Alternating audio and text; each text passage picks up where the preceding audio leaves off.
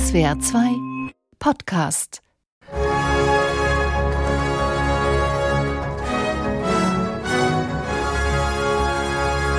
In der Schweiz wird die angeschlagene Großbank Credit Suisse von ihrer Konkurrentin UBS übernommen. Die Nationalbank erhöht ihre Finanzgarantien für die UBS. Das ganze Wochenende war über eine Stabilisierung verhandelt worden, um eine Lösung zu präsentieren, bevor morgen die Börsen öffnen. Ja, da gucke ich die Tagesschau und denke mir, ach fuck, schon wieder Bankenkrise. Ja, voll. Und ich finde, wenn ich das höre, dann habe ich auch schon direkt wieder diese Bilder vom großen Börsencrash vor Augen. Ich weiß nicht, ob du die noch kennst, damals in New York, die mhm. Angestellten von Lehman Brothers, die dann aus dem Haus gegangen sind mit den Kartons unterm Arm, so zack, Schreibtisch leer. Das ist so was bei mir da aufploppt. Ja, und auch, dass es total plötzlich gekommen ist, für mich zumindest. Und dass es dann nicht irgendein Unternehmen war, das pleite gegangen ist, sondern gleich die ganze Weltwirtschaft auf dem Spiel stand. Das war zumindest so das Horrorszenario, oder? Ja, voll. Und es ist jetzt ehrlich gesagt auch wieder so. Jetzt kam es für mich zumindest so überraschend. Klar, eh schon aus dem letzten Jahr Inflation, äh, Leitzins, das sind ja alles so Begriffe aus den Nachrichten, die aber wahrscheinlich auch nicht alle direkt erklären können. Naja, damit sind wir ja eigentlich auch schon beim Thema unserer heutigen Sendung hier bei Was geht, was bleibt. Nämlich, wie erzählt man eigentlich die Finanzmärkte oder auch den Kapitalismus als solchen? Wie stellt man das dar, woher das Geld kommt und wohin es geht? Also wir wollen vor allem über Finanzmärkte sprechen, aber wir sind ja kein Wirtschaftspodcast. Äh, also dann weniger über Zahlen, sondern mehr eben über die Erzählung. Erzählungen in den Nachrichten, in Dokus, in Spielfilmen. Die Krise ist wieder da. Bleibt die Frage, wie unser Verständnis davon wird oder sich prägt. Und das ist eben unser Thema bei Was geht, was bleibt. Der SWR 2 Kulturpodcast für Zeitgeist, Debatten und Kultur mit mir, mit Christian Batzlen. Und mir, Pia Mazurczak. Also, Christian, jetzt erklär mir mal, oder kannst du mir vielleicht auch erklären überhaupt, warum die Credit Suisse von der UBS übernommen werden musste und was das mit der First Republic Bank und der Silicon Valley Bank aus den USA zu tun hat, denn denen geht es ja auch nicht so richtig gut. Ja, gut. Also vielleicht habe ich zu wenig aus der Finanzkrise gelernt, aber ehrlich gesagt, also ich kann es jetzt nicht erklären. Du? Nee, das einzige Stichwort, was bei mir hängen geblieben ist, ist too big to fail, also zu groß, um pleite gehen zu dürfen. Und das war damals so und das ist heute wieder so und das wird erst recht so, wenn die UBS, eine der größten Schweizer Banken, die Credit Suisse ebenfalls eine der größten Schweizer Banken übernimmt. Und ja, was ich nicht verstehe, ist eben, wie systemisch ist das Problem dieses Mal. Also ich müsste jetzt auch lügen, wenn ich sage, ich habe die ganzen Zusammenhänge ähm, durchstiegen, was so Finanz, Broker und Fondswelt angeht. Also was mir nur hängen bleibt, ist, dass die einen melden Insolvenz an, die anderen hängen mit drin und die nächsten gehen auch pleite. Also es ist irgendwie ein undurchsichtiges System, was zusammenhängt. Aber genau, so richtig dahinter gestiegen bin ich nicht. Und das, da schäme ich mich auch ehrlich gesagt ein bisschen für, weil das ist ja total zentral. Das ist total wichtig. Das haben wir 2008 gemerkt. Das merken wir an den Reaktionen auf diese wie das so schön heißt, Turbulenzen am Finanzmarkt heute. Und deshalb, ja, würde ich gerne mehr darüber wissen, aber ich check's tatsächlich nicht so ganz. Ja, es ist ja auch ein wichtiges Thema, also unbestritten. Es ist nur, zu mir kommt die Finanzwelt einfach selten attraktiv. Die News von Theaterbühnen, von jungen Künstlern oder gesellschaftlichen Bewegungen, die interessieren mich dann irgendwie deutlich mehr. Und ich sehe den Punkt, dass quasi ja auch in den Erzählungen des Bösen, und darüber sprechen wir jetzt auch gleich, wenn es um, um Filme geht, dieses Schurkenhafte an, an der Finanzwelt, dass das ja doch auch viele fasziniert. Aber ich finde, es geht eben viel um Gier, um Neid und um Ego. Und das sind dann auch so Sachen, die mich dann auch in der Kultur oder in der Fiktion eben gar nicht so hucken, also gar nicht so abholen, sondern ich persönlich interessiere mich dann eher quasi für die Guten. Ja, und ich meine, es gibt ja auch auf der anderen Seite immer Narrative, also Erzählungen und Erzählstrukturen, also auch jetzt zum Beispiel von den Zentralbanken, wenn es um Beruhigung geht, wenn es um Vertrauen schaffen geht, wenn die Credit Suisse übernommen wird, wenn Banken pleite gehen oder in Turbulenzen geraten, dann muss Vertrauen geschaffen werden. Und wie passiert das? Indem zum Beispiel die EZB sagt, keine Sorge, das Geld der Sparer ist sicher. Bis zu 100.000 Euro eurer Spareinlagen pro Person, pro Bank für die stehen wir ein, macht euch keine Sorgen. Die Zentralbanken stehen bereit, die Wächter des Euroraums. Das sind ja auch alles Erzählungen und Narrative, die Vertrauen schaffen sollen und auf die Finanzmärkte halt auch angewiesen sind. Ja, voll. Also es geht um Erzählungen, um Narrative eben in der Thematik des Finanzkapitalismus und Ich begrüße Sie mal. Ich freue mich sehr auf unseren Gast. Und äh, es ist eine Regisseurin, die sich auskennt mit solchen Erzählungen und auch mit den Darstellungen der Finanzwelt und auch des Finanzkapitalismus. Die Filmemacherin Carmen Losmann. Hallo Carmen, schön, dass du da bist. Hallo, grüß euch. Ich freue mich über die Einladung von euch.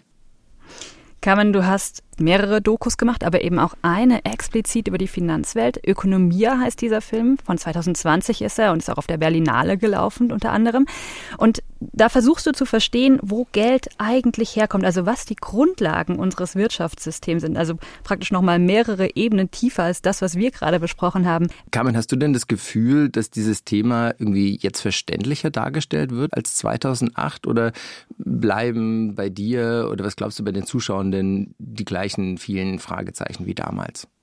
Ähm, ich vermute, es bleiben die gleichen Fragezeichen wie damals. Es ist ja auch ein sehr komplexes System. Es ist wahnsinnig verschachtelt. Es gibt 100.000 verschiedene Finanzprodukte und das kann auch ganz schön verwirrend sein. So ging es mir auch. Und ich glaube, mit dem Film Ökonomia habe ich einen Versuch gemacht, ein paar Schritte zurückzugehen und es mehr aus der Distanz zu betrachten. Dann ist es immer noch komplex genug aber dann äh, erschienen mir so ein paar so, so ein paar grundsätzliche Programmierfehler, würde man bei einer Software hm. sagen.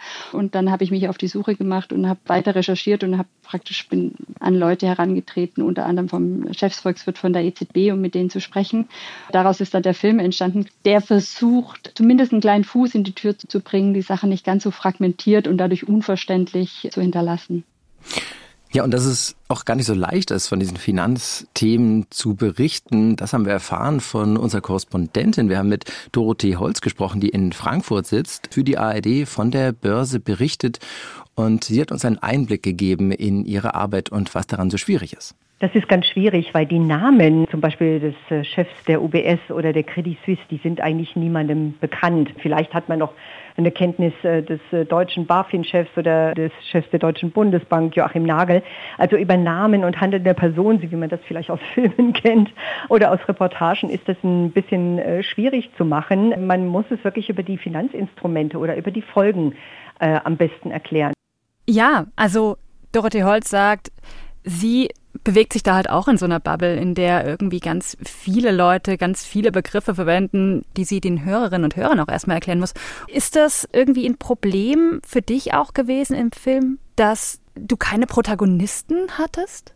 Also ich habe den Film von Anfang an episodisch versucht aufzuziehen. Da brauche ich dann nicht einen durchgehenden Protagonisten oder eine Protagonistin. Und sowieso versuche ich Filme, Dokumentarfilme anders zu erzählen als so einen nenne es jetzt mal eher klassisch heldenhaften Protagonisten verfolgenden Film, sondern sozusagen in den Episoden versuche ich verschiedene Einzelaspekte herauszuarbeiten und die dann in den Gesamtzusammenhang eines, sei es 90-minütigen Films zu stellen und dadurch irgendeine Form Erkenntnis Mehrwert zu produzieren.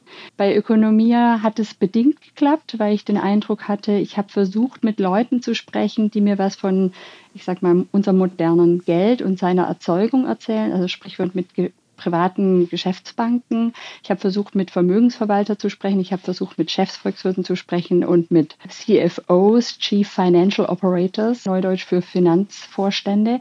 Also kurzum alles Leute, die in exponierten Positionen damit zu tun haben. Und von denen habe ich mir natürlich Antwort auf meine grundsätzlichen Fragen erhofft und habe gemerkt, ah, wir reden irgendwie aneinander vorbei, beziehungsweise die Ebenen, die mich interessieren, die werden gar nicht so verstanden. Also ich habe ja versucht, diesen Dreiklang von ständig wachsender Wirtschaftsleistung, ständig wachsenden Schulden, bei ständig wachsender Ungleichheit von Vermögen in einen Zusammenhang zu stellen und zu fragen, was hat das eigentlich miteinander zu tun?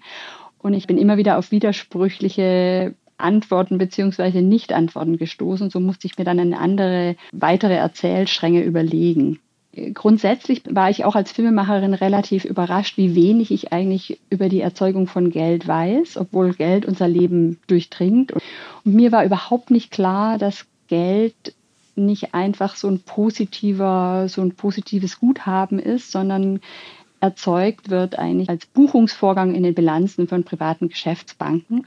Und zwar auf der einen Seite als Guthaben und auf der anderen Seite als eine Verschuldung das ist sozusagen eine Kulturtechnik, die mir gar nicht geläufig war und wo ich jetzt sagen würde, die ist jetzt auch gar nicht erstmal total verwerflich oder äh, moralisch abzulehnen, sondern es ist erstmal eine Kulturtechnik, die auch die Dynamik des Kapitalismus überhaupt erst ermöglicht hat in meinen Augen, nämlich dass man Geld zur Verfügung hatte, um damit wirtschaftliche Prozesse in Gang zu bringen, um, um eine Produktion zu, starten, ohne vorher gespart zu haben. Ne?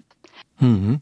Ich würde noch mal gern bei der Verständlichkeit einhaken. Das ist ja quasi auch so eine eigene Bubble, die da im Bankensektor lebt oder in den oberen Etagen durch das Glas vermeintlich durchsichtig sind. Jeder kann zuschauen, aber irgendwie versteht es ja keiner, was sie da machen. Die Frage, inwiefern dieser eigene Sprech, diese ganzen vielen Fachbegriffe dann doch auch ein eigener Schutz, dass die breite Masse versteht, worum es eigentlich genau geht. Ja, auf der einen Seite gibt es da natürlich einen Jargon, der nicht so allgemein verständlich ist, aber ich glaube, das hat jede also wenn ich da ins Filmbusiness gucke, da gibt es auch einen Jargon, der nicht sozusagen von allen verstanden wird. Äh, ich glaube, das Problem liegt auf einer tieferen Ebene, nämlich dass wir als Gesellschaft uns so wenig darum bemühen, das von klein auf sozusagen zu verstehen. Ja, ähnlich wie wir schreiben und lesen lernen, sollten wir doch eigentlich auch was über unser modernes Geldsystem lernen, über kapitalistische Dynamik. Mit welchem Wirtschafts- und Geldsystem haben wir es hier zu tun? Ich nehme auch nicht wahr, dass es in einer breiten Debatte regelmäßig diskutiert wird. Ne? Zum Beispiel ist jetzt Staatsverschuldung eigentlich wichtig, weil dadurch private Gewinne gemacht werden können und dadurch unsere, äh, unsere Wirtschaftsproduktion in Gang hält. Ne? Das könnte man ja diskutieren, aber das erlebe ich nicht bei Anne Will oder bei Maybrit Illner oder sei es egal welches Diskussionsformat. Und dann äh, erleben wir uns immer wieder kollektiv wie so äh, wie der Ochs vom Berg stehen, wenn dann irgendwelche Banken pleite gehen. Und um da irgendwie rauszukommen, braucht es, glaube ich, was anderes und nicht nur eine verständlichere Sprache derjenigen, die, die da operativ an den Hebeln sitzen. Ja, aber zur gesellschaftlichen Beschäftigung, denke ich mir jetzt gerade, gehört ja auch überhaupt zu verstehen, was da passiert. Und da setzt dein Film ja an. Und was ich so eindrücklich fand beim Schauen, ich habe ihn vor ein paar Jahren schon mal gesehen und jetzt in Vorbereitung nochmal, ist die, ja, die visuelle Darstellung, die Ästhetik. Also du filmst ganz viele Stills, zum Beispiel von Hochhausfassaden oder von Menschen hinter Computern oder äh, bei Aktionärsversammlungen zum Beispiel oder überhaupt Computerbildschirme und dann webst du das so zusammen in einer Präsi, also in so einer Computerpräsentation, ein bisschen wie PowerPoint und versuchst sozusagen grafisch darzustellen, was da gerade erklärt wurde, weil man kommt echt nur schwer hinterher. Wie macht man denn so abstrakte Vorgänge überhaupt darstellbar, überhaupt verständlich, auf einer bildlichen Ebene? Ja, das war definitiv auch mein Problem. Der Kameramann Dirk Lütter und ich, wir haben versucht, diese Bildsprache zu entwickeln anhand von verschiedenen Überlegungen. Eine Überlegung war, ach, wir wollen jetzt keine rauchenden Schlote und keine Fabriken zeigen. Das ist ja auch so ein Emblem, so eine Bildikone für den Kapitalismus. Der Film Ökonomia versucht aber eine andere Ebene, nämlich der, der Ebene der Bezahlvorgänge, sage ich mal, oder der, der Dynamik von Schulden und Profiten auf die Spur zu kommen. Dementsprechend war klar, ey, rauchende Schornsteine wollen wir nicht, was machen wir stattdessen? Wir haben uns an der Architektur entlang gehangelt und gefragt, ja, wo, wo passiert das eigentlich? Ne? Wo sitzt denn die EZB? Also wo sitzt ein anderer Interviewpartner? Wir haben dann versucht, die Architekturen der Orte, wo wir gedreht haben, in den Blick zu nehmen und da so ein paar bildliche Grundlinien zu entdecken, die so sich assoziativ ans Thema anschmiegen und zwar die ganzen vertikalen, horizontalen, diese ganze Zerlegung in kleine Recheneinheiten, was die Architektur so ein bisschen vorgibt. Und für uns war es assoziativ die Richtung von, ja, so betrachten wir als Gesellschaft, als kapitalistische Gesellschaft unsere Welt. Ne? Alle Einheiten werden verrechnen zueinander in Beziehung gesetzt. Uns ist dabei natürlich dann auch aufgefallen, alles ist spiegelnd, es ist Glas, aber das Glas spiegelt eher, als dass man reingucken kann. Diese Halbtransparenz fanden wir dann auch spannend, auch ein bisschen zum Thema passend. Und den letzten Punkt vielleicht noch, den du ansprichst, mit dieser PowerPoint-artigen grafischen Oberfläche, die kam letztendlich erst im Schnitt dazu. Sie war nicht geplant. Auch wirklich nur aufgrund von Schwierigkeiten, den Film erzählbar zu machen. Die Idee entstand eigentlich dadurch, dass der Cutter Henk Drees und ich haben uns angefangen, so äh, online so kleine äh, Erklärbildchen hin und her zu schicken. Und es war tatsächlich auf so einer schwarzen Oberfläche. Und irgendwann bin ich dazu übergegangen, zu filmen. So mit Bildschirm, äh, Bildschirm Screen Capture mäßig. Äh, genau, genau, Screen Capture und dann das äh, einfach probeweise mal in die Montage reinzubringen, was daraus passiert. Und irgendwie hat sich daraus dann ein eigenständiger Strang entwickelt. Und es machen ja andere Filme anders, Spielfilme zum Beispiel, die im Vergleich zu Dokumentationen, die äh, nutzen ja stark so ähm, das Stilmittel der Personalisierung, also Personen, die agieren in den Finanzmärkten, Menschen, die gern skrupellos sind, selbstbezogen, Banker, Broker, bei denen eben nur das Geld zählt. Wer kennt nicht Leonardo DiCaprio in Wolf of Wall Street zum Beispiel? Oder damals 1987 äh, Wall Street, einer so der Urfilme, die zum Thema Broken gedreht wurden. Das war auch das erste Mal übrigens, als ein Filmteam während des Handels im Saal dieser New Yorker Stock Exchange drehen durfte. Damals wurde eine neue Lektion quasi erzählt vom, vom modernen Wirtschaften. Man muss jetzt nicht mehr selber arbeiten und mühsam sein, sondern jetzt wird einfach investiert. Und zwar in Gewinne oder in Verluste. Und die smartesten, die dreißigsten, die findigsten, die machen ein Vermögen, indem sie eben an der Wall Street einfach handeln, wie damals der junge Michael Douglas alias Gordon Gecko. Die meisten dieser Harvard-Absolventen taugen einen Scheißdreck. Ich brauche Jungs, die arm, clever und hungrig sind und ohne Nerven. Man gewinnt etwas, verliert etwas. Aber man kämpft weiter. Und wenn du einen Freund brauchst, kauf dir einen Hund. Draußen tobt der Nahkampfkumpel. Ja, so hart ist das Geschäft, sagt er zumindest. Das erzählte er der Umkleide nach dem Squash, dem damals noch jungen Charlie Sheen. Carmen, du hast Erfahrung gemacht beim Drehen an der Börse. Inwieweit oder inwiefern deckt sich das mit deinen Erfahrungen von den Akteuren an der Börse? Oder sind die Leute, also die, da steckt ja die Frage dahinter, sind die Leute wirklich so? Und selbst wenn sie so sind, wird es der Erzählung von Finanzkapitalismus gerecht? Wird es diesem System gerecht, das so zu erzählen? Ich fange mit einer letzten Frage an, nämlich wird das dem System gerecht? Ich würde eindeutig sagen, nein, deswegen erzähle ich es auch nicht so. Ich kann nur sagen, ich glaube, die Art und Weise, die Filme so zu erzählen, im Spielfilm jetzt vor allem, wiegt uns vielleicht in der, in der Ruhe oder in der Hoffnung wenn die paar, die, die sozusagen skrupellos sind, die Bösen, ja, und die über Leichen gehen, wenn die nicht wären, also die, das sind ja nur die Einzelnen und ansonsten ist das System total in Ordnung. Wenn es die nicht gäbe, dann würde alles super laufen. Und gleichzeitig wird dabei aber nicht weiter betrachtet, ah, was, was ist eigentlich grundsätzlich das Problem, was ist der Programmierfehler in der kapitalistischen Geld- und Wirtschaftsordnung an sich. Ich habe nichts gegen spannende Spielfilme, aber gleichzeitig braucht es meiner Meinung nach auch äh, Filme oder Debattenbeiträge, auch anderer Medien, die das auf eine Art und Weise äh, grundsätzlicher betrachten, dass wir sozusagen aus der Falle herauskommen, zu denken, es ist alles in Ordnung. Und wenn ich jetzt Gordon Gecko zuhöre, dann würde ich gerne dazustellen, zu sagen, aber was ist praktisch der Preis des, der Profite der einen? Das andere, dass die Gesellschaft ständig dafür sorgen muss, dass Akteure bereit sind, sich weiter zu verschulden. Und diese Ideologie, nenne ich es jetzt mal, die muss zumindest mit der, mit der ganzen, also mit der Kehrseite auch besprochen werden. Ein Film, der das für mich total gut geleistet hat, nämlich auch Folgen zumindest zu thematisieren oder das Systemische irgendwie zu thematisieren, ist The Big Short von 2015. Das ist ein Film von Regisseur Adam McKay. Und der versucht eben tatsächlich zu erklären, wie es zum Crash von 2008 kam. Das ist die, dann die Geschichte von ein paar wenigen Tradern, die diesen äh, Crash vorausgesehen haben, die gesehen haben, was mit diesem Hypothekenmarkt eigentlich passiert, der die Grundlage für diesen Crash gebildet hat und die dann aber auch darauf gewettet haben, dass eben alles zusammenbricht, also Teil dieses Systems gewesen sind. Und vielleicht können wir da in einen O-Ton mal reinhören, von dem ich glaube, dass der das ganz gut erzählt. Hört auf damit! Aufhören! Was? Habt ihr eine Ahnung, was ihr da gerade getan habt? Ach komm, wir haben das Geschäft unseres Lebens abgeschlossen. Das sollten wir feiern. Ihr habt gerade gegen die amerikanische Wirtschaft gewettet. Scheiße, ja, das haben wir. Ja. Scheiße, ja. Das bedeutet. Oh. Das bedeutet, haben wir recht. Genau. Haben wir recht, werden Menschen ihr Zuhause verlieren. Sie verlieren ihre Jobs. Sie verlieren ihre Rücklagen fürs Alter, ihre Pensionen.